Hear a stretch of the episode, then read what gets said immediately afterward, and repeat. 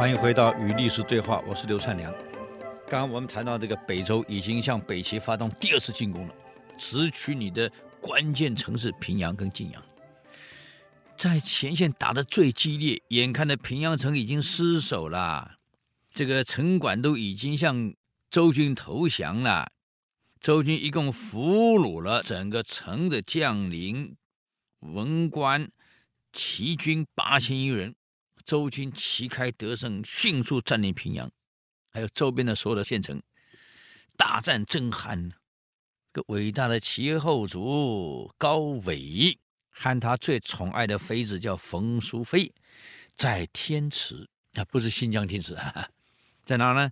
在今天山西宁武县西南的地方，有一个很美的山啊。古代人口不多嘛，山里一般都有野兽多啊，在里面寻欢打猎、喝酒作乐。前线告急的文书那是像雪片一样啊，一天几通啊，一个上午十几个紧急报告过来。宰相高阿那公啊，胡人，把所有的紧急文书全部扣下来，全扣住了。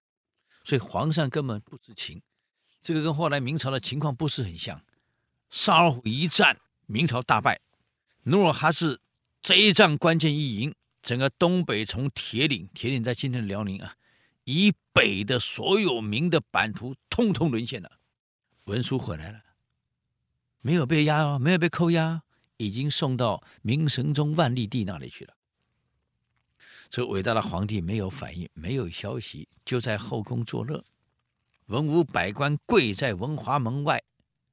跪了三天，皇上啊，你要出来处理呀、皇上啊，铁岭已被丢了，沙湖输了，国家丧权辱国，版图丢了，这个皇上还在作乐，三天了，哎呀，这文华门终于开了个小缝，大家很高兴，以为皇上出来了，要会见大家，讨论国事，很高兴，没想到太监折了个纸飞机射出来，大家还以为有什么。妙计在纸飞机里面，打开一看，写了几句话：“此乃卿等事，与朕何干？”这是你们的事儿，跟我皇上什么关系？明朝能不亡国吗？这种皇帝，文书没有被扣押呀，但这个是完全被扣押，所有紧急报告完全被扣住啊！不告。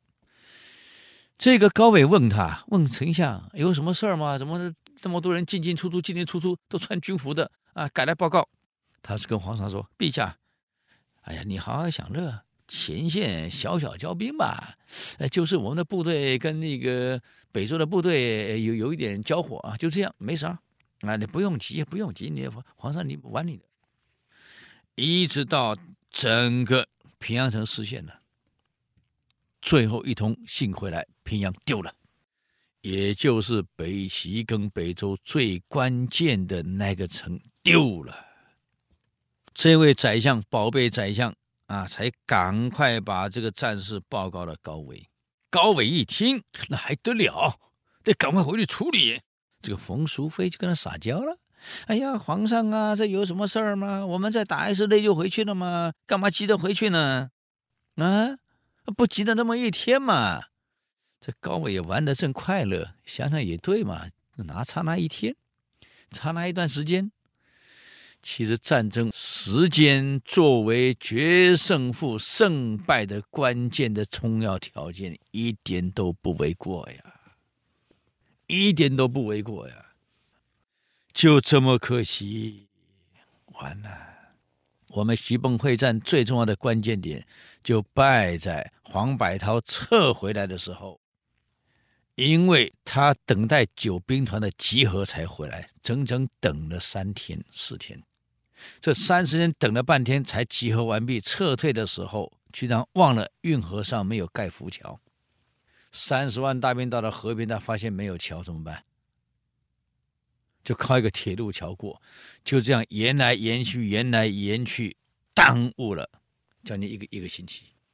原来国军占有绝对的优势跟时间优势，就因为耽误了一天，让共军的机会逮到了，抢占一天占领了重要关键点，所以黄百韬的撤退的路被堵住了，所以他整个被围困在枣庄，下不来了，多可惜呀、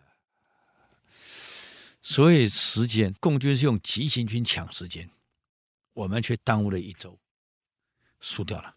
这一点一输，后面全部都输了。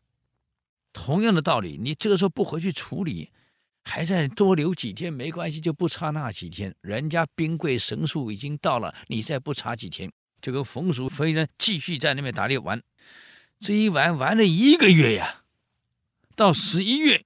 高伟才亲率十万大军南下平阳，可人家已经准备好等你来了，变成以逸待劳。但是毕竟高伟是皇帝，亲自出征，军容不一样，皇上亲自出征嘛，所以士气还是高一点。所以齐军还是军容很严整的，就开到平阳来了。宇文邕懂兵法呀，嗯，你皇上亲征。士气正锐，我不跟你正面交锋，我先撤开，让一条路让你慢慢开进来。这有点像当年白起在平城对付赵括的招数。我们现在都笑赵括，哎呀，纸上谈兵啊，赵括啊，四十万大兵活活给白起给坑掉了。我们不能这样讲啊。那看对手是谁。白起是战国时期四大名将排第一，号称战神，他没输过呀。原来秦军伐赵的主将是王和，这个赵括取代廉颇以后，用奇袭的方式连胜三战，啊，把王和打的都已经慌了。这是秦昭襄王才紧急让白起去取代王和。但王和没走，让王和当副司令官，由白起任司令，全军保密，不能泄出去。所以赵括不晓得白起来了，以为还是王和，所以以对付王和那一招来对付白起。他不晓得白起来了，白起一到就改变了王和的战略了。你赵有四十万大兵怎么办？打仗可不是四十万一起出来的。他知道赵括有个特征，年轻。二十几岁，好大喜功，打赢了一路冲。那我就抓住你这个特征，我下令我的部队全部只准败不准胜。